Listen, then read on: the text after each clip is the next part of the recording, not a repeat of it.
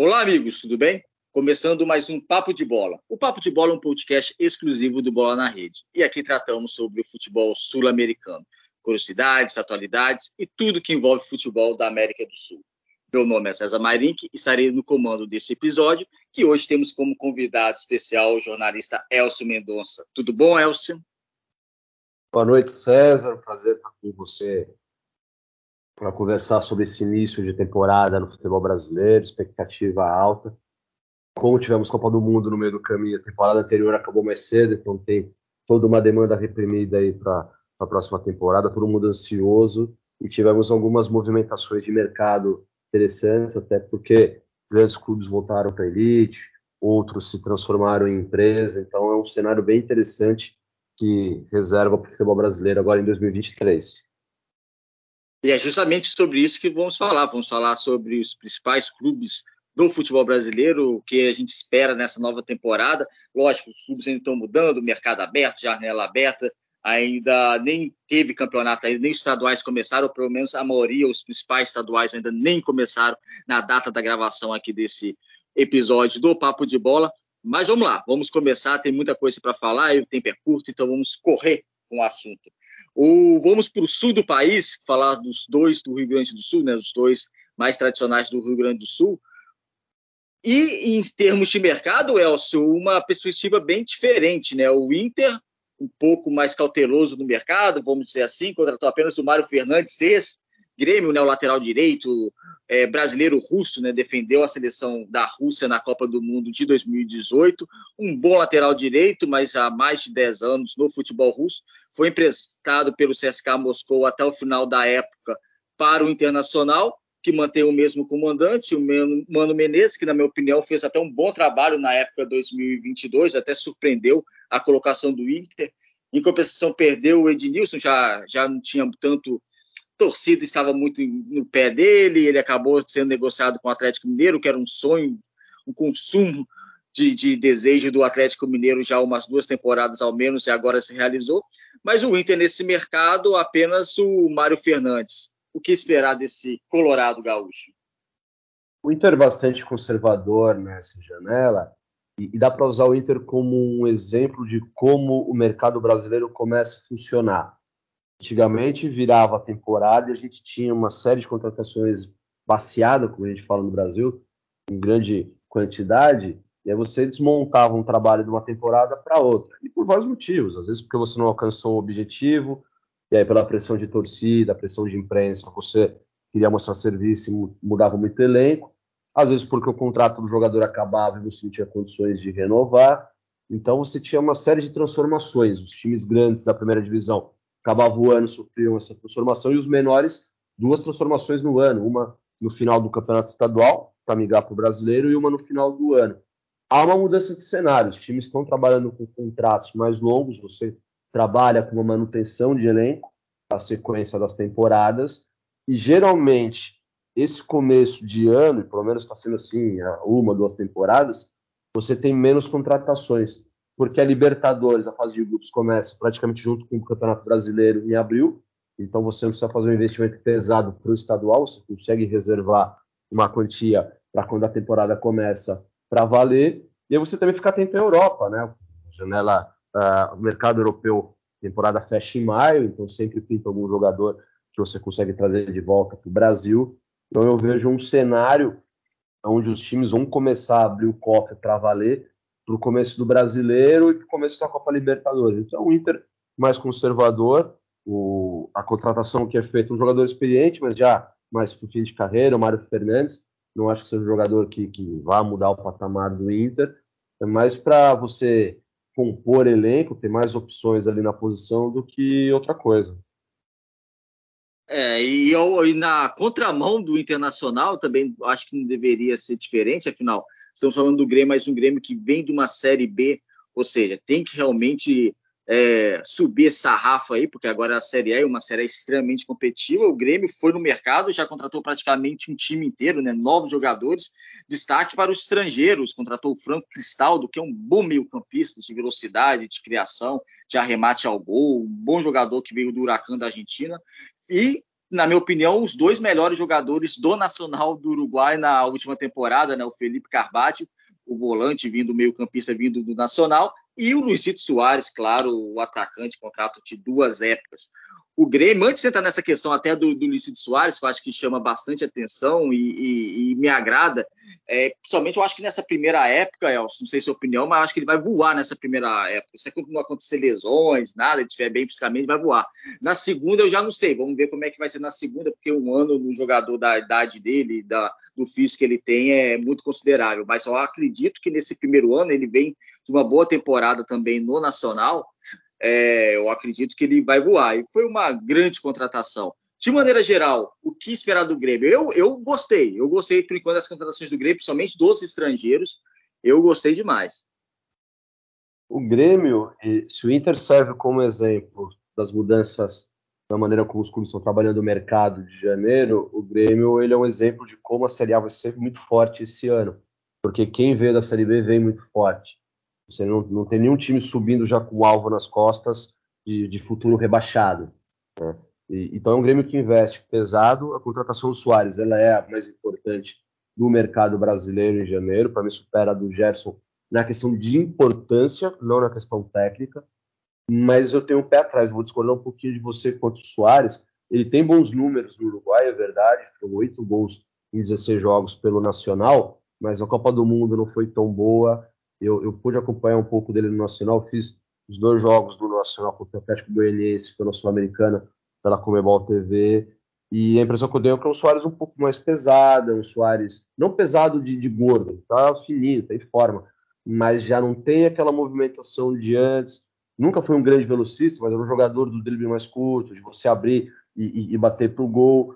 Eu tenho um pouco de pé atrás até pelos valores envolvidos. Falam em um salário de um milhão e meio de reais por mês. É um salário pesado para o futebol brasileiro, pesado para um time que vem da Série B, embora seja um Grêmio muito estruturado financeiramente, mas eu tenho uma certa cautela quanto a ele. Acho que ele vai fazer um bom campeonato gaúcho, porque ele vem de uma temporada do Campeonato Uruguai que segue o nosso calendário, então ele jogou até novembro, depois veio a Copa do Mundo, então ele não teve uma ruptura tão grande de preparação física, mas na hora que começar a temporada para valer, quarto e domingo, joga em Porto Alegre, sai para jogar em Fortaleza, volta para jogar em São Paulo, eu acho que aí a parte física talvez possa cobrar um preço. E, e ele não está acostumado com esse tipo de logística. Né? Ele jogou muito tempo na Europa, mas são países menores, deslocamentos mais curtos, menos jogos do que o campeonato brasileiro. Então eu tenho um certo pé atrás com ele. Claro que do ponto de vista de marketing, é, é, sensacional. A gente viu como que a Arena do Grêmio ficou abarrotada para recebê-lo né, na apresentação oficial. A gente viu como o torcedor gremista está empolgado, mas eu acho que muita gente está olhando para esse Soares e está vendo o Soares do Barcelona, ou o Soares da primeira temporada no Atlético de Madrid, o Soares do Liverpool, e não é aquele Soares. E outra coisa que a gente tem que levar em conta, ah, ele foi bem no Uruguai, foi bem, um gol a cada dois jogos, só que o, o, Nacional, que é o melhor time do Uruguai na temporada passada, foi eliminado por um rebaixador brasileiro na Sul-Americana. A gente tem um, uma diferença técnica muito grande entre o Brasil e Uruguai hoje em dia. E não é que o Atlético eliminou o Nacional, o Atlético atropelou. Ele vence o Montevideo e goleia em Goiânia. E para mim isso é muito claro. Então eu, eu tenho um certo, é, uma certa cautela. Já o Carvalho, que, que ocupa, era companheiro dele no Nacional, é um bom volante, um bom segundo volante, era meio que o motorzinho daquela equipe do Nacional. Acho que é uma boa contratação, um jogador que vai casar bem ali no estilo de jogo do Renato. O Cristaldo, como você falou também, é um jogador que tem muita habilidade. Acho muito interessante a contratação dele. O PP, que veio no Cuiabá, pouco falam dele, mas acho que é um jogador que se encaixa também no jeito que o Renato Gaúcho gosta de jogar. Ele vinha fazendo boas temporadas no Cuiabá. E o próprio Reinaldo. Acho que o Reinaldo ele sofre um certo preconceito né? Mas ele é um lateral que entrega. Ele chega bem ao ataque, às vezes não defende tão bem, mas a maioria dos laterais brasileiros, quando atacam bem, não costumam defender tão bem e vice-versa. Então faz parte de um processo coletivo ele render melhor. Eu acho que é um mercado interessante do Grêmio. É claro que tem alguns jogadores, por exemplo, Fábio, lateral que veio do Nantes, eu acho que é uma contratação mais arriscada, um jogador que há muito tempo não joga em bom nível, mas o, o Grêmio sempre tem essas contratações de jogadores para tentar recuperar, né? E tem apostas também, foi buscar o Everton Galdino, que fez uma boa Série B pelo Tom Benz, mas aí é aposta. O Gustavinho, um jogador emprestado para o América Mineiro, também é aposta. Então é, é, um Grêmio que se reforçou e tem que se reforçar porque vai enfrentar uma realidade totalmente diferente do que foi 2022. Vamos pegar uma ponte aérea agora de Porto Alegre para São Paulo. Vamos para Itaquera, Corinthians, do jovem treinador Fernando Lázaro, tendo a maior chance na sua carreira, pequena carreira ainda como treinador de equipe principal, né? Esse grande desafio que vai ter pegar o Corinthians, substituir o Vitor Pereira. O Corinthians repatriou o Angel Romero, contratou também Matheus Bidu e, em definitivo, o atacante Yuri Alberto. Eu acho, Elcio, que a, talvez a maior missão do Corinthians é fazer funcionar esse casamento entre Fernando Lázaro e a equipe e os resultados, porque acredito que vai vir uma pressão aí pela frente. E o, o Lázaro ele chega com uma sombra gigante nas costas dele, que é o Tite. O Tite está no mercado. Exatamente. Não foi para a Europa, né? Para tristeza, para Lázaro tem essa sombra porque o Tite não foi para a Europa. E, e não acho que irá, porque futebol europeu não costuma levar treinadores brasileiros e ele poderia ser uma exceção se o Brasil vencesse a Copa, porque aí você, enfim, o mundo inteiro está de olho em você. A gente vê o último técnico brasileiro campeão do mundo foi o Scolari e da seleção brasileira foi para Portugal, depois para o Chelsea. Ele conseguiu fazer uma carreira na Europa. Eu acho que a partir do momento que a seleção cai de novo nas quartas de final, da maneira como caiu, eu não vejo o Tite com o mercado, pelo menos não um mercado que seja interessante para ele. Talvez algum time de uma prateleira intermediária, um Valência da vida, talvez tenha interesse. Mas hoje em dia, os clubes brasileiros, pelo menos os mais ricos, conseguem competir financeiramente com esses times da Europa e cá entre nós. Acho que é mais interessante você treinar o Corinthians do que um time de meio de tabela na Espanha. Não, não creio que seja essa a ideia de carreira do Tite. Então o Lázaro já chega com essa sombra de uma torcida que é exigente, não tem muita paciência com técnicos. A gente viu como o Silvinho sofreu no passado no Corinthians, não é tão jovem quanto o Lázaro, mas não tinha história como treinador principal no futebol brasileiro, assim como o Lázaro também não tem. Então é um cenário complicado para o Lázaro. Já começa no Campeonato Paulista tendo que, que, dar resposta. A contratação do Corinthians, bombástica, é, é a permanência do Yuri Alberto, toda uma engenharia financeira para que ele ficasse no Corinthians. Uh, eu acho que é um jogador que tem um potencial muito bom, um potencial para se tornar um jogador de prateleira alta do futebol brasileiro, como uma Rascaeta, por exemplo. Hoje não está lá, mas ele tem potencial para chegar. Do ponto de vista financeiro, é arriscado o que o Corinthians fez. Eu imagino que, que a diretoria do Corinthians acredite que consiga ter uma revenda dele posterior. Eu acho muito difícil, porque uh, existe um certo preconceito dos principais clubes europeus com brasileiros que vão para a Europa e voltam. Por mais que o Yuri tenha voltado por conta da guerra na Ucrânia, mas ele volta para o Brasil, né? Ele poderia deixar o Zenit e jogar em outro clube europeu, por exemplo. Não sei nem se ele teve proposta, não se ele tinha interesse ou não tinha, mas isso pesa muito para o grande mercado europeu. A gente vê como, por exemplo, o Gabigol passou por Inter de Milão, passou por Benfica e, e o mercado europeu se fechou para ele. é um jogador de destaque no Brasil. Então, eu, é um jogador que eu vejo com um potencial técnico muito grande e um negócio, do ponto de vista financeiro, arriscado para o Corinthians, que envolveu outros jogadores na negociação, fez toda uma engenharia complexa, mas o fato é que ele fica e é um jogador que vai ser a referência do Corinthians. Para a Baixada Santista, vamos falar do Santos, Celso. O Santos agora do comando do Odair Helma, o mercado também um pouquinho discreto, contratando jogadores que vindo de clubes rebaixados na última época, né? Contratou o Ceará, o do Cuiabá, contratou o Dodi volante que estava no Hashima, Kashima Reisol do Japão, ou seja, é um mercado um pouco acanhado, mas também a condição financeira do peixe não é tão boa para grandes investimentos. E, novamente, parece que é uma época para mim, Elcio, que é investir na base, né? Porque se tem um clube no Brasil que é abençoado na sua formação é o Santos. E o Santos tem dois jovens muito bons, muito talentosos, que não vão ficar muito tempo no clube. É, possivelmente, né, o Marcos Leonardo e o Ângelo Gabriel, são jogadores que devem ser negociados, mas tem outros jovens no elenco, né, como o Sandri, como o Gabriel Pirani, como o Zanocelo, o Natan, enfim. É, acredito que vai ser uma época difícil para o Santos, mas uma outra época que o Santos vai depender muito da sua formação. Cara, eu vou te falar que, para a realidade do Santos nos últimos anos, eu acho que são bons reforços. Porque o Santos ele está se consolidando como um time de meio de tabela que, dependendo do planejamento, se ele não for acertado, acaba brigando mais abaixo. Mas são jogadores que não têm nome, sim, não são jogadores de cartaz, mas são jogadores que fizeram uma boa temporada, que teve um scout interessante. O Mendonça foi o destaque do Ceará na temporada passada, mais até do que o Vina. O Ceará, ele cai, para mim, por, por, dois pontos. Primeiro, porque ele acaba dividindo as atenções com a Sul-Americana e não tem elenco para disputar as duas competições. E ele perde completamente o rumo quando o Dorival sai vai para o Flamengo. Ali o Ceará não acertou em nenhuma decisão quanto ao treinador. O que veio a saída do Dorival, para mim, foi fundamental. Olha.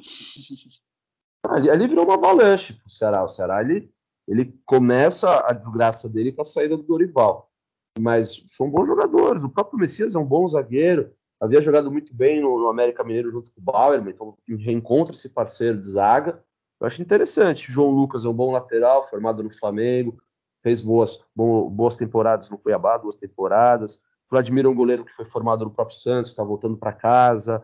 E, e o Dodge, antes de ir para o Japão, ele estava muito bem no Fluminense. É um jogador que ajuda também na questão do elenco, pode trazer ali algo importante para essa posição. O que me chama atenção no Santos é o Odair Hell. Eu acho ele bom treinador, mas não é o treinador que tem perfil do Santos. O Santos é um dos poucos times do Brasil que tem uma filosofia de jogo muito clara. O Santos é um time de jogo ofensivo, de velocidade, vertical, de apostar no mano a mano, ter jogadores velozes para tentar quebrar a marcação através do drible. E o Odair é um outro jogo. O Odair ele, ele tem sucesso em times mais de contra-ataque, mais reativos. Acho ele um bom treinador. Acho que se o Santos conseguir uh, entender a filosofia do jogo do Odair e abrir mão daquele, daquele DNA dele por perceber que é um momento financeiro complicado, pode dar liga. Só que todas as tentativas do Santos de trazer treinadores com esse perfil, e aí você tem o, Jair Ventura, você tem o Carilli, não funcionou. Então é um desafio que o, que o, que o Odair tem pela frente, mas eu acho ele bom treinador. Se o Santos tiver paciência e entender melhor o cenário em que ele se encontra, pode dar certo. É claro que dá certo dentro da realidade do Santos. Não vai ser um time que vai brigar por título brasileiro, mas como todo mundo tem para Libertadores, tem oito vagas, numa dessas você briga por pré-Libertadores no Campeonato Brasileiro. Então é um, é um, é time que, que, eu vou ficar de olho porque acho que a movimentação de mercado ela é interessante e, e, foge do radar, né? Porque são jogadores, nenhum deles é uma contratação bombástica. Acho que nenhum torcedor do Santos de fato comemorou essas contratações e ficou super feliz como o do Grêmio, por exemplo. Mas são, são contratações que eu vejo com, com chance real de funcionar. São Paulo são Paulo foi no mercado, São Paulo está tentando acertar a sua baliza, Helson. Contratou agora o Rafael, goleiro do Atlético Mineiro, goleiro que foi por muito tempo reserva no Cruzeiro, reserva do Fábio, que hoje está no Fluminense. Foi contratado para o Atlético Mineiro para ser titular, mas o Atlético Mineiro, na época, com o São Paulo, ele contratou o Everson e ele acabou sendo reserva também no Atlético Mineiro. É um bom goleiro, mas que não joga, né? Infelizmente, a vida de goleiro é difícil. E o Rafael é um bom goleiro e foi reserva a vida toda, mas agora encontra um clube que deixa a saída do Rogério Ceni está tentando procurar o seu goleiro, né? Gostou da, na época mais de 20 milhões, cerca de 20 milhões de reais no Volpe, acabou não, não saindo como esperado, apesar que eu até acho um bom goleiro, mas acabou não saindo como esperado e foi embora, foi para o México. Uh, o São Paulo também contratou o Marcos Paulo, aquele atacante revelado no Fluminense, e prestado junto ao Atlético Madrid, o zagueiro Alan Franco, vindo do Atlanta United, e o Mendes, também volante do Los Angeles, ou seja, Los Angeles FC, ou seja, dois jogadores estavam na Major League Soccer, além do atacante Pedrinho do Lokomotiv Moscou e do Ayrton Rato, um meio atacante que pelo menos há duas épocas vem jogando bem, vinha jogando bem na equipe do Atlético Goianiense. Esse São Paulo, Elcio, esse São Paulo que precisa mostrar algo nessa época, porque tem a permanência de um treinador que tem toda a história dentro do clube como jogador, mas era a, a questão do, da perda, principalmente a perda do título da Sul-Americana, da maneira que foi, com o Independente Del Bade jogando muito melhor naquela final, merecendo o título contra o São Paulo, e uma época talvez um pouco frustrante. O São Paulo precisa dar uma resposta agora nessa época, porque eu acho que o torcedor não vai aceitar novamente ah, mais uma classificação em meio de tabela Brasileirão, ah, de novo ir para a Copa Sul-Americana em 2024, não.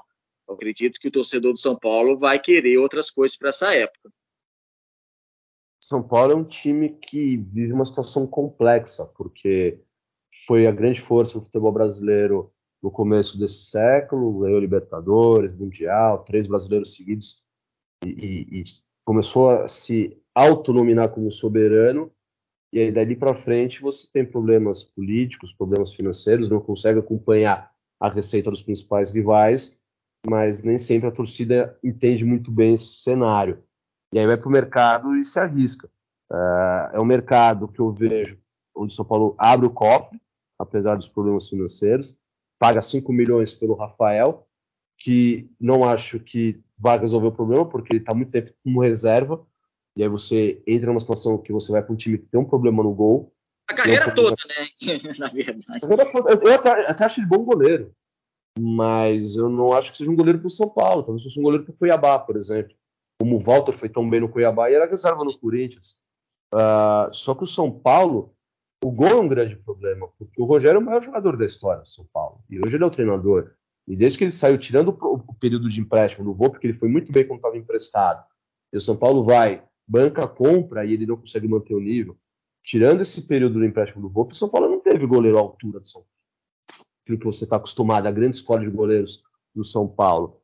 E eu não acho que o Rafael está à altura disso por não ter uma sequência de jogos. Tecnicamente, ele é bom goleiro, mas talvez faça falta, talvez ele demore para engrenar numa sequência para ser titular e, de fato se sentir dono da posição. Só que o São Paulo tem pressa. E, e, um investimento pesado, por exemplo, com o Rato também, 5 milhões de reais, um jogador que já está beirando, passando ali da casa dos 30 anos, foi muito bem no Atlético Goianiense, mas é um time que tem uma outra realidade comparado ao São Paulo. Então você pega esses 10 milhões de reais que foram gastos, será que você não conseguia um investimento melhor no mercado sul-americano? Você trazer um jogador que tenha se destacado uh, mais jovem, mais um time de Série B ou num time menor de Série A, mas que tem um potencial de desenvolvimento você está pegando jogadores que estão prontos, eles não têm mais para onde crescer, vão bater no teto e do teto para baixo. Né? Então é um mercado que uh, eu destaco o Mendes, o, equatoriano, é um bom volante, jogou a Copa do Mundo recentemente, e, e mas enfim, é um, é um, mercado que não empolga o torcedor São Paulino. São Paulo também tem perdas ali interessantes, pesadas, e, e o torcedor de São Paulo é um torcedor muito exigente, né? às vezes cobra um pouco acima do que, do que é a, a realidade, mas se perder Léo Pelé, perder Igor Gomes, perder Patrick, são, são jogadores que são titulares. E aí a reposição, pelo menos até aqui, ela não está sendo à altura. Acho que é o São Paulo que tenta uh, reestruturar o seu elenco, teve problemas em certas posições, de opções, mas sem dinheiro para o mercado. Então é um desafio muito grande. Vamos ver como que isso funciona, o que o Rogério consegue trabalhar em cima dessas contratações mas é um mercado que não, não vejo o torcedor de São Paulo empolgado também. Quem não está empolgado com o mercado, não tem como estar, tá, é o Palmeiras, né? O Palmeiras não contratou ninguém.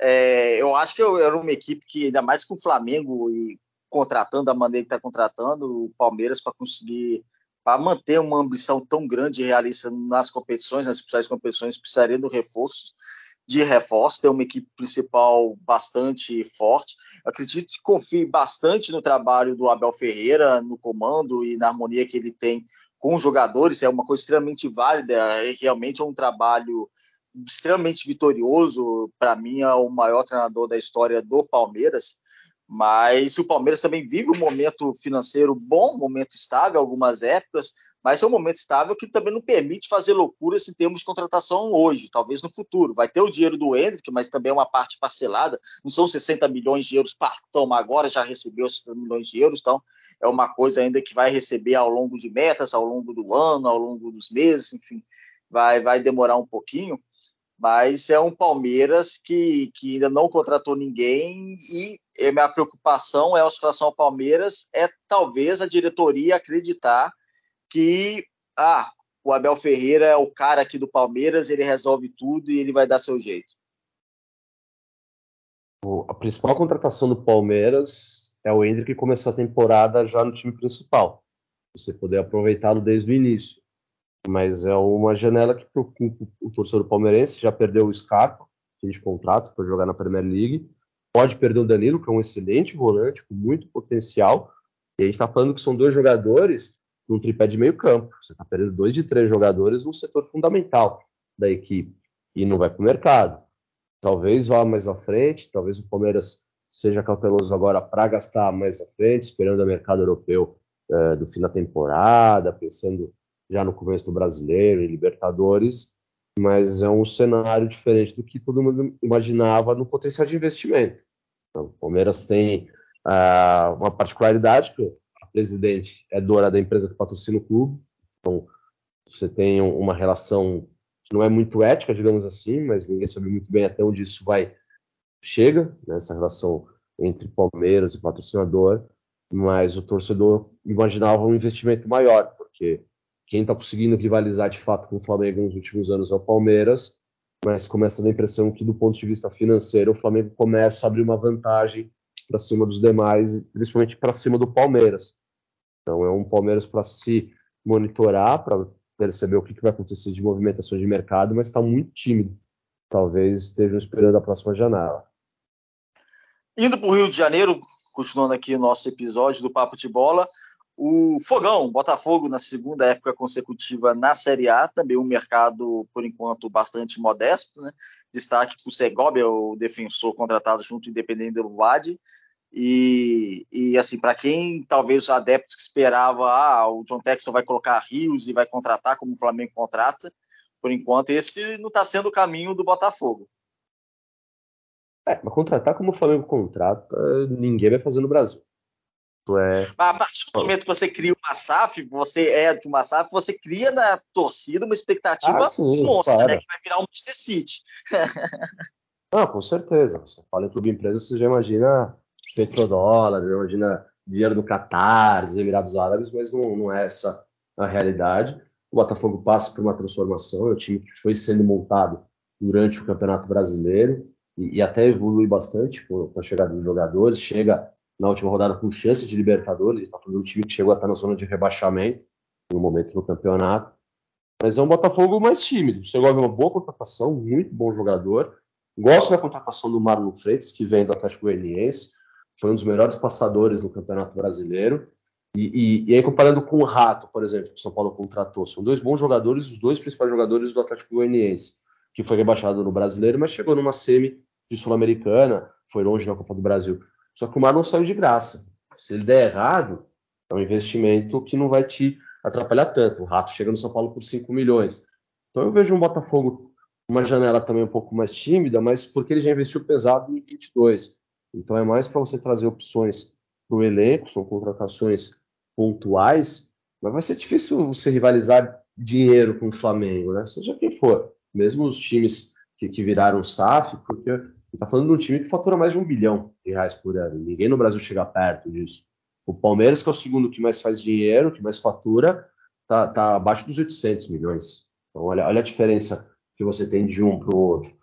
Então, é, é, claro que o Botafogo vai descer degrau por degrau. Eu, eu, vejo um projeto muito sério do Botafogo, do Textor, e é claro que o torcedor também tem a sua ansiedade de ver um time cada vez mais forte, mas gente está falando do Botafogo que há dois anos estava na Série B, né? Então também passa por essa reconstrução e fazer um campeonato seguro no brasileiro, classificar para Libertadores, é, é, uma meta que deixou de ser algo inalcançável para o Botafogo. De fato, é um, é um, mercado um pouco mais tímido, mas talvez abrindo o mercado europeu, pensando em Brasileirão, possa chegar mais jogadores, mas tanto o Segovia quanto o Marlon me, me agradam.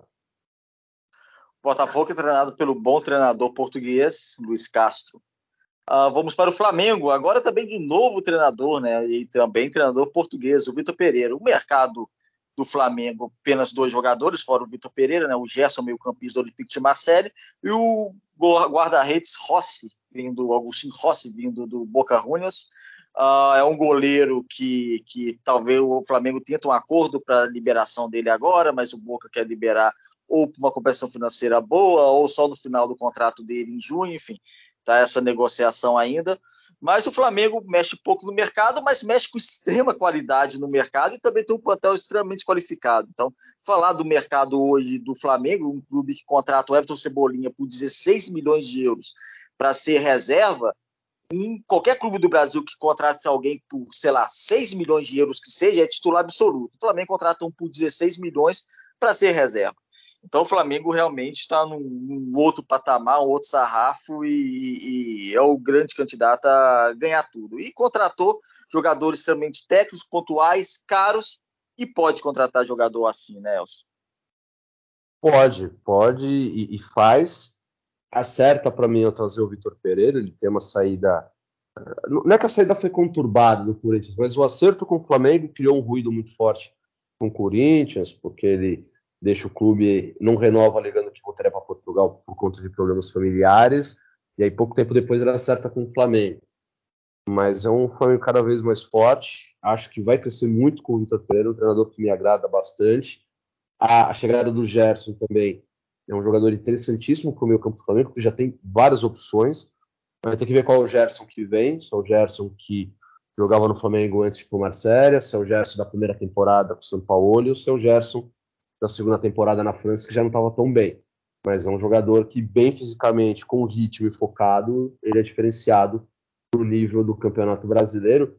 E aí você vê que loucura que é o futebol brasileiro. O Flamengo investe pesado para trazer um goleiro, porque sabe que o goleiro titular dele talvez fique fora do plantel durante as datas FIFA.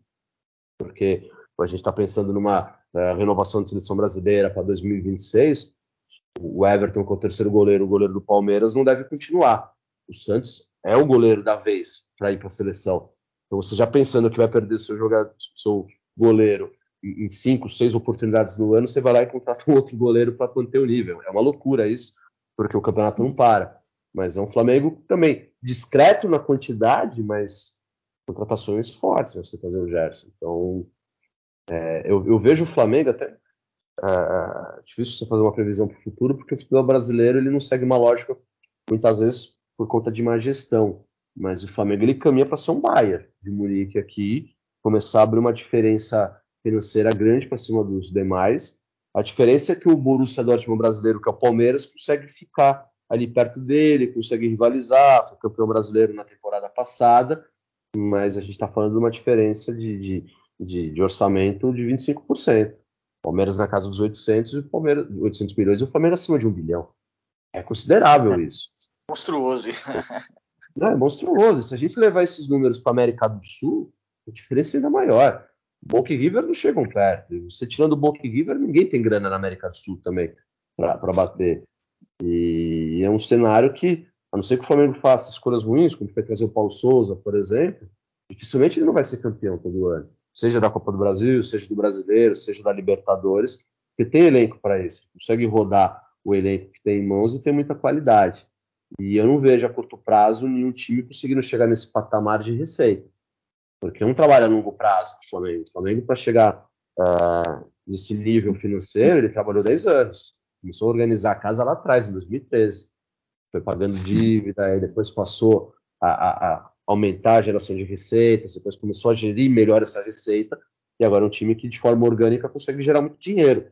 O, o, se a gente transformar o faturamento do Flamengo em euros, ele está brigando com times tradicionais da Europa, mesmo tendo um real totalmente desvalorizado frente ao euro. Flamengo, essa questão do Oi. E essa questão do mercado, Elcio, é uma questão até interessante, só um parênteses rápido, que o futebol brasileiro hoje é uma hegemonia muito grande perante outros, outros, perante outros países da América do Sul. Você pega o Fortaleza, que, sei lá, seis épocas atrás estava numa terceira divisão nacional, e é um clube que estruturou legal, tem participação na Libertadores, vai ser a sua segunda participação da história da Libertadores nessa temporada atual e faz um trabalho bem legal mesmo de scout, trabalho de estrutura, então parabéns ao do PC, mas não vai disputar o título brasileiro. Então você pega o time do Fortaleza, vai lá no, no Chile, no Colo-Colo, que é o atual campeão chileno e campeão com sobras do Chile, e hoje é a melhor equipe chilena, e chega lá e fala quem que é o melhor jogador daí, quem que é o artilheiro daí, que é o Lutero, vai lá e contrata, sabe? Então assim, um clube tamanho médio no Brasil, que não vai disputar de fato o título brasileiro, não vai disputar de fato o título da Libertadores, chega para o atual campeão chileno, um gigante do futebol sul-americano em tradição, vai lá e contrata o principal jogador deles. então, assim, é, é, é, diferente. O Atlético Paranaense vai lá e contrata o Canóbio do, do Penharol. Então, é, é, o mercado realmente. E só um último exemplo, para você ter uma ideia, o ano passado foi lançada, na temporada passada, a a Copa do Uruguai, que é uma espécie de Copa do Brasil, tem Copa da Argentina, Copa da Colômbia, e o campeão da Copa do Uruguai recebia 100 mil dólares, o campeão. O clube participante da série da Copa do Brasil, na primeira fase, pegar Tuna Luz, a minha Tuna Luz brasileira aqui do Pará, só de participar, que é da quarta divisão nacional, só de participar da Copa do Brasil, ganha cerca de 150, 180 mil dólares. Ou seja, um clube da quarta divisão do Brasil pode perder de 10 a 0 da primeira fase, sei lá, para qualquer time, perdeu de 10 a 0, foi eliminado, recebe mais, quase o dobro, do campeão da Copa do Uruguai. Então, realmente é uma diferença abissal, né? Mas pode completar essa situação do Flamengo para a gente passar para o Fluminense. O Flamengo ele é um time consolidado financeiramente porque ele tem um trabalho a longo prazo. Começou a fazer essa reestruturação financeira em 2013, coisa que os clubes brasileiros não fazem, né? ou, demoraram muito para fazer. Ele organizou a casa na questão das dívidas, aumentou a receita. Então, o patamar de investimento do Flamengo hoje ele consegue brigar com o time europeu para trazer jogadores europeus. O, o, você vai e busca o Cebolinha, 16 milhões de euros do Benfica. O Porto só contratou um jogador mais caro do que o Cebolinha nessa temporada, que é o Davi Carmo, por 22 milhões de euros. Então, o Flamengo, mesmo tendo a desvantagem da moeda, ele consegue ir lá buscar jogador na Europa. E, é uma mudança de cenário também, porque como funcionava o mercado brasileiro em relação aos jogadores que iam para a Europa? O jogador geralmente saía jovem, fazia a carreira toda e voltava já perto de se aposentar para jogar no Brasil. Hoje você consegue trazer aquele jogador que não consegue deslanchar na Europa ou está no time intermediário, você consegue trazer ele numa idade de alto desempenho, com 26, 27, 28 anos, coisa que você não fazia há três anos. Então é uma mudança também de cenário e é um mercado que muda. Você trazer o Gerson, era impensável você trazer um Gerson há três anos. Ou o Corinthians trazer o Yuri Alberto, por exemplo. Você consegue é, é buscar um, um, outro mercado. O que mais tem é brasileiro jogando pelo mundo afora. Então você consegue trazer alguns deles que estão né, no futebol europeu, até alguns estrangeiros, sul-americanos, como o Flamengo foi buscar o Pulgar, foi buscar o Vidal. Você consegue trabalhar em cima disso e, e se reforçar. Apesar que o Corinthians traz também o Roberto à base da loucura também, né? É, tem isso também, a base do você coloca jogadores na negociação, abre mão de percentual, toda uma engenharia financeira apostando naquilo que ele pode vender em campo, né? Você citou a Copa do Brasil como exemplo. Se o Corinthians ganhar a Copa do Brasil, o Roberto está mais do que pago, por exemplo. Ele tem cinco anos para ganhar uma Copa do Brasil. Numa dessa, o resultado de campo, uma Libertadores, uma receita de bilheteria, acaba te, te ajudando a minimizar. Mas é um, é um risco né, o que o Corinthians fez. Certo. Isso realmente, fora o salário, que é um salário altíssimo. Prosseguindo, já até passou um pouquinho do nosso horário, mas é, do nosso podcast, mas agora estamos com um convidado especial, o Elcio Mendonça. Então você me permite, Elcio, prosseguir aqui é, mais um pouquinho aqui com esse nosso podcast, nosso papo. Ainda faltam dois clubes do Rio de Janeiro e vamos para mais um estado. É, claro, Fluminense, claro. O Fluminense contratou e fez algumas contratações. O Fluminense, para mim, foi do 880. Contratou bons jogadores, contratou o Keno, atacante do Atlético Mineiro, que foi muito importante na temporada de 2021 no Galo. Contratou o Guga, um lateral direito também jovem ainda, que pode se encontrar no Fluminense e, e promissor, mas também fez algumas contratações um pouco contestáveis, como o Vitor Mendes, zagueiro paraense da, da terra que eu vivo aqui em Belém do Pará, também emprestado junto ao Atlético Mineiro, e o Jorge, lateral esquerdo, com passagem pela Europa, passagem em alguns clubes brasileiros, mas também há algum tempo bastante instável, não, não se encontrando. O Fluminense, que continua com o trabalho do Fernando Diniz, muitos falaram: ah, se a seleção brasileira tiver um treinador brasileiro, vai ser o Fernando Diniz. Para mim, teria que ser um treinador estrangeiro, mas se fosse obrigado a escolher um treinador brasileiro, eu também escolheria o Fernando Diniz. O que esperar desse Fluminense? Agora, já numa fazendo uma pré-temporada completa com o Fernando Diniz, segunda temporada já no clube e com a chegada de reforços, fez uma temporada até alguns jogos bastante interessantes na época passada. Você acha que esse, a equipe do Fluminense, com essa chegada desse reforço, pode tentar dar um salto em, em termos de. É difícil falar em termos de título depois que você tem um Flamengo da maneira que está, né? Mas é um Fluminense que possa incomodar realmente lá na parte de cima, ficar, quem sabe, entre os quatro primeiros do Brasileirão? É um desafio para o Fernando Diniz. Uh, eu não lembro dele virar uma temporada com tanta moral como ele vira agora e começar um, um trabalho, ou, ou, manter um trabalho, na verdade, uma sequência de trabalho com tanta expectativa. Eu gosto muito dele, acho um bom treinador. Das contratações do Fluminense, o Keno me chama muito a atenção. Se ele estiver bem fisicamente, tem tudo para fazer um forte ataque o Cano e Arias. Dois jogadores do Fluminense que fizeram uma grande temporada em 2022 e você tem esse reforço do Keno. O próprio Guga é um bom jogador, se estiver também focado, uh, tem muito a, a, crescer no Fluminense.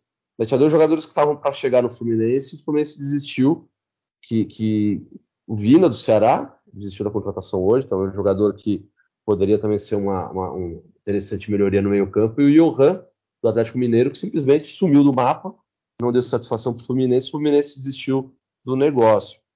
É, eu vejo que o principal trunfo do Fluminense, pelo menos até agora, é a manutenção. Então, você consegue manter as principais peças e vai no mercado e busca um Guga, busca um Keno e tem a sequência do trabalho. Isso é importantíssimo. O Diniz poder evoluir aquele trabalho que ele fez. Eu acho que o Fluminense em 2022 ficou acima do que era esperado dele. Não vou ficar surpreso se cair um pouco de rendimento no brasileiro, mas é um time para a gente ver na parte de cima, brigando por, por G6. Mas é uma equipe que ter essa manutenção de um ano para o outro pode ser bem interessante. E, e, foi um time gostoso de ver jogar, né? Um time que quem não torce para o Fluminense parava para assistir, porque tinha um, um, movimento ofensivo muito interessante, uma postura interessante, uma ideia de jogo do Diniz muito bacana de, de se ver jogar. Fica todo mundo com essa expectativa para ver se se consegue manter o ritmo ou não. Vamos para São, São Januário, falar do Vasco da Gama, nosso último clube aqui do Rio de Janeiro, o Vasco da Gama que agora quer a SAF, né? Inclusive, na época passada, quando o Vasco foi adquirido, o investidor falou que seria a última época, o Vasco na época na Série B, a última época que o Flamengo seria tão superior ao Vasco da Gama, que a partir do momento que subisse para a Série A, seria uma outra outro nível. Coisa que é lógico, na prática ainda não está acontecendo, porque é uma diferença grande em termos de elenco, e é, realmente é um processo natural que acontece. Mas em termos de reforço, Celso, me chama bastante atenção a parte ofensiva do Vasco, me agradando uma, positivamente, como, por exemplo, Pedro Raul, e o Pedro Raul contratado, um preço até, para quem é SAF agora, um preço até bem acessível, contratado junto ao, junto ao Kashima Reysol do Japão. Então, assim, para mim foi uma bela de uma contratação. O guarda-redes também, o Ivan, ele também é um goleiro também que é promissor, um goleiro que precisa realmente jogar, ter tempo de jogo, ser titular. Foi emprestado pelo Corinthians, o Corinthians ele não seria titular. Então é, é um goleiro também que, que me agrada. É, mas em termos de defesa, em termos de zagueiros, com Bambu, com Léo Pelé, que são os dois principais dois principais contratações em termos de centrais, eu não sei, eu fico com o pé um pouquinho atrás. E também fico um, um pé um pouco atrás em relação ao Barbieri. Barbieri, eu acho que fez até um início de trabalho bom no Red Bull Bragantino, mas depois caiu muito. Eu acredito só não foi demitido porque estava no Red Bull Bragantino e, e era um outro patamar de clube, não em termos de estrutura, que agora, desde que a Red Bull chegou, mudou o Bragantino de patamar, mas de pressão e de, de que, que pretende o clube era um outro nível de pressão que no Vasco vai ser diferente. Então não sei. Não sei qual é a sua opinião ainda, Elson, mas em termos, igual eu falei, o ataque eu acho que com a chegada do Pedro Raul, uma excelente contratação, talvez a, a, uma das melhores contratações do futebol brasileiro, pelo custo-benefício que foi, pela qualidade que, que é. Mas em termos de defesa, em termos de treinador, sei lá, eu fico ainda com o pé atrás. Eu, eu gosto do Barbieri, acho um bom treinador mas é o tipo de treinador que precisa de tempo para colocar em funcionamento a ideia dele de jogo. É um modelo um pouco mais complexo do que a maioria dos treinadores brasileiros. E eu não sei se o Vasco vai ter essa paciência. Porque é aquela coisa, a expectativa do torcedor, você vê as cifras envolvidas no negócio, o torcedor já acha que vai virar o Paris Saint-Germain no dia seguinte. E não é essa a realidade. O Vasco, para um time que vem da Série B, fez boas contratações. Eu acho que são jogadores que de fato trazem um upgrade para a equipe vascaína, mas não são jogadores brigar título. Não, precisa. O time sofreu na Série B, correu o risco de não subir. Mas, por exemplo, o Pedro Raul foi um dos principais atacantes da Série A. E o Barbieri sofreu muito por não ter um camisa 9 no Red Bull Bragantino, agora ele tem esse camisa 9. O próprio Vasco, em alguns momentos, sentiu falta de ter um matador ali durante a Série B, um bom jogador. Me agrada muito, e é um jogador que pouco se falou, que é o, que é o Patrick de Luca, do Bahia, um jovem jogador, 22 anos, tem um passe muito bom. Bom no jogador. Bahia, bom jogador. No Bahia, uh, quando o Bahia jogava em casa, era um primeiro volante, fazia a construção das jogadas. Fora, o Bahia jogava de uma maneira um pouco mais cautelosa, botava um volante mais de marcação como um segundo homem, mas tem um bom passe. O Vasco, expectativa é trazer o Jair também, o Atlético Mineiro, que é um motorzinho, funciona muito bem, um jogador que traz um ritmo interessante. Eu gosto do Léo Pelé, acho que sofreu preconceito com o de São Paulo, muito pelo nome também, acho que você tem o apelido de Pelé, joga totalmente contra você, mas a gente está falando de um lateral esquerdo que virou zagueiro, e ele pode trazer essa qualidade de um passe, ser um zagueiro mais rápido, um zagueiro com uma perseguição curta, ele tem técnica, então te ajuda na saída de jogo. E a torcida de São Paulo é chata, sejamos sinceros. Uh, gosta de pegar no pé dos jogadores e alguns deles saem e foram muito bem. Eu lembro do Rodrigo Caio, saiu do São Paulo, foi muito bem no Flamengo, sofre com lesões agora, é verdade, mas chegou à seleção brasileira. A gente tem um exemplo que é o Casimiro, que São Paulo odiava o Casimiro e constrói uma carreira belíssima na Europa. Então é um jogador que acho que pode ajudar o Vasco, claro, dentro da realidade do que é esse Vasco. Não é um Vasco para ser campeão, não é um Vasco para G4, é um Vasco para fazer uma série, uma série A tranquila e aí aos poucos se reforçando. Cada temporada trazer dois, três jogadores de qualidade porque quando você vira SAF, quando você tem um investidor botando grana, ele não vai fazer loucura para ser campeão no primeiro ano. Não existe isso. Eles trabalham a longo prazo. Então é um processo de transição também que o Vasco vai viver durante essa temporada, mas eu acho que são bons jogadores. O próprio Piton tem muita, uh, muito potencial, um jogador que pode render no Vasco. Então são, são contratações interessantes dentro do que é um retorno para a Série A, para ser aquilo que foi o passado recente do, do Vasco, são bons nomes. Para a gente finalizando, Elson, vamos para Minas Gerais agora, falar do Galo Mineiro. Galo Mineiro, que é o, vai lançar agora, vai inaugurar seu estádio agora em maio, a Arena MRV em Belo Horizonte, então vai ter estádio próprio. Essa expectativa é que o Atlético consiga gerar mais receita, ainda mais se for o mesmo modelo, por exemplo, do Palmeiras com seu novo estádio. O Atlético Mineiro, que é o clube mais endividado do futebol brasileiro, pode se transformar em SAF ainda nesse semestre, ainda há uma negociação. Em termos de mercado, como não tem dinheiro, vendeu mais do que contratou, ou seja, conseguiu obter mais dinheiro com vendas do que gastou em compras, com compras que gastou apenas com o Edenilson, né, que foi contratado junto ao Internacional.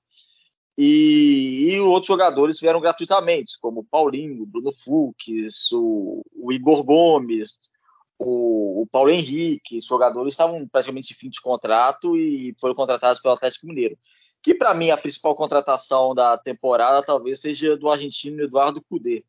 Eduardo Cudê foi uma boa contratação, ao meu ver, do Atlético Mineiro, pode encaixar bem com o elenco que tem. Galo também perdeu o Nath Fernandes, que era um jogador importante, voltou ao River Plate. Mas o Atlético Mineiro, numa época que veio, fez uma época maravilhosa em 2021, ganhou a Copa do Brasil, ganhou o Campeonato Mineiro, ganhou o Campeonato Brasileiro e só não chegou na final da Libertadores por, porque empatou os dois jogos com o Palmeiras, jogando melhor os dois jogos naquela Libertadores, mas por gol fora, que na época tinha essa regra, foi eliminado, poderia até, quem sabe, ganhar tudo. Em 2021, compensação 2022 foi uma tragédia a, a temporada do Atlético Mineiro, ganhou só o Campeonato Mineiro e a Supercopa contra o Flamengo, mas deixou muito a desejar no, o restante da temporada. Vai ter que ser uma temporada diferente, uma obrigação de mostrar melhores resultados, mas com um clube totalmente argolado financeiramente. Enfim, o que esperar desse Galo, Elcio? Eu gosto muito do Cudê, concordo com você, o principal reforço do Atlético, fez um grande trabalho no Internacional, uma maneira de jogo que traz elementos que faltaram ao Atlético ano passado, que é um jogo mais de intensidade, um jogo mais vertical. Em alguns momentos, tanto com o Cuca como com, com o Mohamed, uh, dá a impressão que é um time muito previsível e lento no, no campo de ataque. O Kudê é um treinador que costuma trabalhar suas equipes de uma maneira totalmente diferente, então é um jogo mais uh, intenso, gosto disso. Estou curioso para ver o Paulinho, Paulinho é um jogador que saiu do Vasco com uma expectativa, jogador de seleção de base do Brasil, não se firma no Leverkusen, mas é jovem, pode né, se recuperar no, no Atlético. Edenilson foi muito bem com o Kudê, é um jogador que respira novos ares e talvez precisasse disso, já estava no momento ruim no Inter, pode crescer junto com o Kudê e já tem um elenco forte que fica da temporada passada. Eu, eu acho que o Atlético é um time para se observar, para tentar fazer frente a Flamengo, a Palmeiras. Uh, talvez não tenha um elenco tão bom quanto o Flamengo, um time titular tão bom quanto o Palmeiras, mas vai estar nas cabeças, vai estar sempre brigando por ali. E é um time que vive a expectativa do estádio novo, né? Realiza o, o sonho do estádio próprio, tem um investimento muito forte, quer virar SAF, quer trazer investidores. Então pode ser um ano muito importante para a história do Atlético. Para finalizarmos, falar do rival do Atlético Mineiro, o Cruzeiro, que é o clube que mais contratou no futebol brasileiro, pelo menos os clubes da Série A, né? Fez 12 reforços. Talvez o jogador de mais novo seja o Nicão, que teve um grande revelado justamente no seu rival, no Atlético Mineiro, mas ganhou destaque mesmo jogando no Atlético Paranaense, estava no São Paulo, e no São Paulo também conviveu com algumas lesões, não foi bem, não foi como esperado, e foi emprestado até o final dessa época para o Cruzeiro. Contratou também o, o atacante Wesley do Palmeiras, 3 milhões de euros por 50% dos direitos econômicos do jogador. Matheus Davov também veio do Corinthians, contrata até 2025, assim como Ramiro também veio do Corinthians. E esse Cruzeiro, esse Cruzeiro agora com, com o novo dono, né, com o Ronaldo, a primeira época do Ronaldo, maravilhosa, como tinha que ser mesmo, o clube com o Cruzeiro três anos seguidos na, na Série B era, era inaceitável, e subiu e subiu com folga, e assim tem que ser, clube grande quando cai na Série B subir, subir com folga, o Cruzeiro fez isso, na sua terceira tentativa, mas fez, e o Cruzeiro agora na Série A, eu creio que a expectativa seja pelo menos fazer uma época segura, tentar beliscar já que a Libertadores, sei lá, dá um, praticamente oito, nove vagas, dependendo da, de vagas para Libertadores. Quem sabe tentar beliscar até uma, uma Libertadores, mas o principal é fazer uma época segura, Elcio. Eu concordo. Acho que o primeiro passo do Cruzeiro é se firmar no meio de tabela, e aí depois depende. Porque o campeonato, como tem muitas vagas para competições continentais, é um campeonato também muito equilibrado, de tabela achatada, fica todo mundo muito próximo na pontuação. A partir do momento que você consegue respirar e ver que o rebaixamento ficou distante, você está ali no meio da tabela, você já está automaticamente brigando por, por vaga em Libertadores, em pré-Libertadores. É o time que passa pela maior transformação nesse começo de temporada, é uma reformulação de elenco, mas eu vejo sentido nessas contratações. É um Cruzeiro que contrata se baseando no modelo de jogo muito claro do Pesolano, ótimo treinador do uruguaio. Estou curioso para ver o Wesley, um jogador que teve bons momentos no Palmeiras, mas oscilou muito e, e é, foi vendido por um valor abaixo do que se imaginava pelo preço dele de mercado. Então eu fico curioso para ver como que ele vai render no Cruzeiro. O próprio Nicão não é um ponto, um jogador que gosta de cair muito por dentro. E, e o Cruzeiro tem, pelo menos teve na Série B, esse tipo de movimentação. Quem trazia amplitude geralmente eram os laterais, os pontos caíam por dentro. O Nicão se sente muito à vontade fazendo isso. E na Série B, o Cruzeiro conseguiu montar um bom time, barato, na base do scout, da análise de desempenho. Não acho que tenham mudado isso para a Série A e conseguiram mapear bem jogadores para as necessidades. Acho que, por exemplo, o próprio Ramiro, que é um jogador que não desperta tanto interesse, é um jogador de cartaz, mas acho que pode se encaixar muito bem no modelo de jogo do Pesolano. Foi um Cruzeiro interessante, é um novo Cruzeiro, com várias contratações, mas que parece manter aquela ideia de planejamento que foi no ano passado. Só para não deixar passar 30 segundos, para não deixar passar despercebido um outro clube para finalizarmos mesmo, que é um clube que agora vem com uma nova SAF, né? Faz, faz parte agora do grupo City, né? O Bahia, do técnico português Renato Paiva, que fez um trabalho muito bom no Independente Del Bade, do Equador, de estrutura, de formação, levou o clube ao primeiro título nacional da sua história. Enfim, esse Bahia Elcio, bem rapidamente mesmo, agora podendo ter um poder de investimento maior, inclusive já do Grupo City, quem sabe algumas contratações antes de chegar no Manchester City, ah, fica mais, sei lá, uma época aqui no futebol sul-americano e, e, quem sabe emprestado ao Bahia, o Bahia pode se beneficiar disso. O que esperar do Bahia, não só nessa época, mas o que você pensa dessa transformação do Bahia em SAF sendo do Grupo City? o grande ponto do Bahia é entender qual vai ser a importância que o Grupo City vai dar para ele.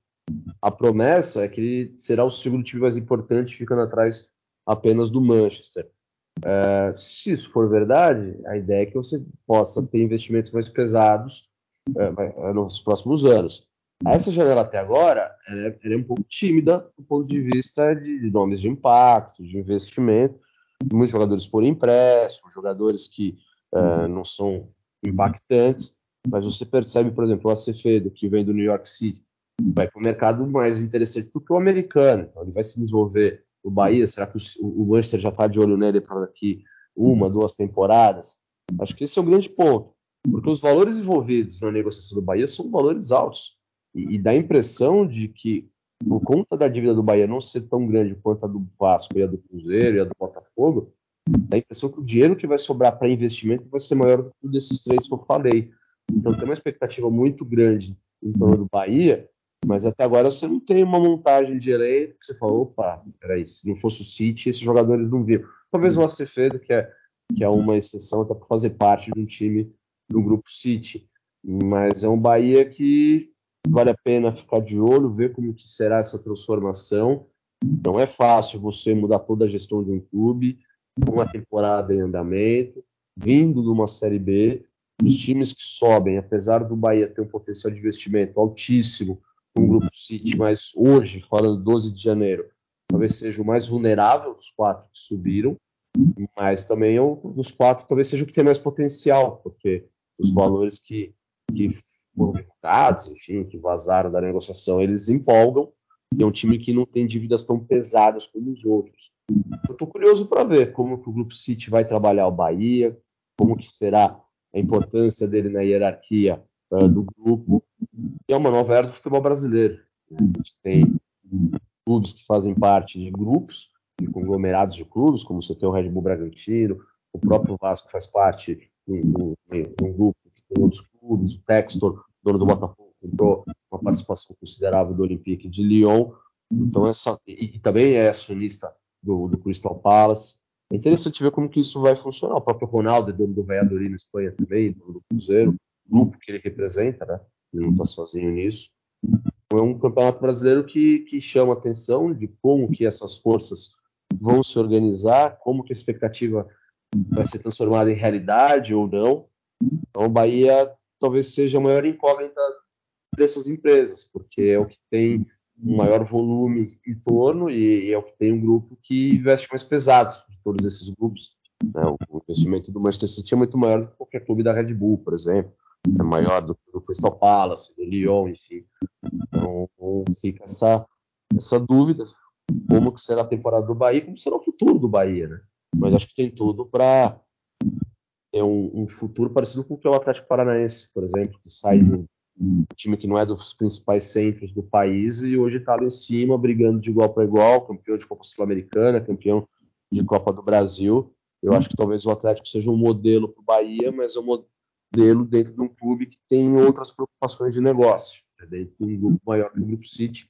Então vamos observar o que acontece. É isso, amigo. Chegando ao final de mais um episódio de Papo de Bola, até um episódio, se for considerar especial, vou colocar no título um episódio especial, um pouquinho mais prolongado, mas assim tinha que ser.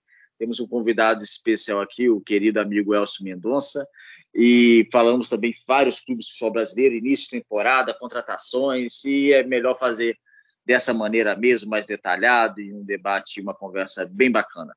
Fica aqui meus agradecimentos ao Elcio, muito obrigado, Elcio, pela sua participação aqui. E vocês já sabem, compartilhem, divulguem, o Papo de Bola, que é um podcast exclusivo do Bola na Rede. Divulgue para seus amigos, nas suas redes sociais. Quanto mais pessoas escutarem o nosso podcast, vai ser de grande valia aqui para o nosso trabalho. E a todos vocês, muito obrigado. Até a próxima semana. Fiquem todos bem, fiquem todos com Deus. E até semana que vem com um novo episódio do Papo de Bola.